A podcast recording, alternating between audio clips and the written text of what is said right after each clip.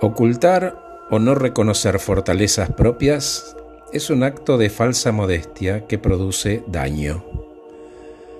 Tanto daño como gritar a los cuatro vientos lo maravillosos que somos.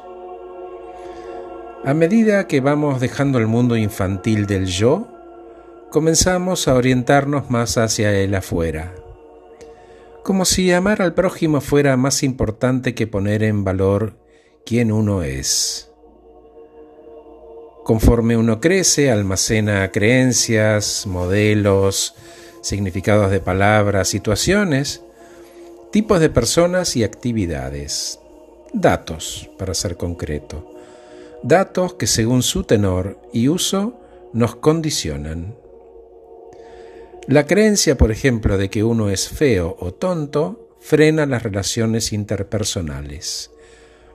Un autoesquema de fracaso hace dudar al momento de encarar retos y asegurar que el éxito sea esquivo. Muchos van por la vida con un palo invisible con el que se golpean cuando fallan o erran. Se rigen por una subcultura que dice que lo bien hecho es lo que corresponde y que los errores son todos garrafales. Ellos tienen el enemigo viviendo dentro. Celebrate, abrazate y valora los logros porque incrementa las emociones positivas. Te aleja de la ansiedad y la tristeza para acercarle al bienestar y la alegría. Ambos espacios en el cual uno incluso es más eficiente, no se da por vencido y mejora la relación entre personas. Hay cuatro fundamentos que funcionan en equilibrio. El autoconcepto, que es aquello que pensás acerca de vos mismo. La autoimagen, cuánto te agrada lo que percibís de vos. El autorreconocimiento, es decir, cuánto te premias y te das los gustos. La autoeficacia, cuánto confías en vos.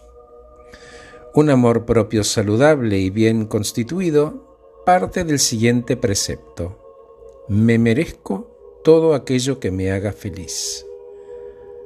Quienes tienen una autoestima equilibrada no se destruyen ni destruyen a los demás. Entonces se trata de ser más flexibles con uno y con los demás. Aceptar las discrepancias y admitir que la rigidez es un defecto, que tener la última palabra o imponer un punto de vista no suma, porque lo rígido, al ser poco flexible, al final se quiebra. Probaría cambiar algunos hábitos, por ejemplo el orden, soltar algunas cosas, permitir que otras tengan su ritmo natural, y uno comprueba que no pasa nada malo, y que esta obsesión de controlarlo todo era una pérdida de tiempo. Concentrarse en los grises, ese es el secreto.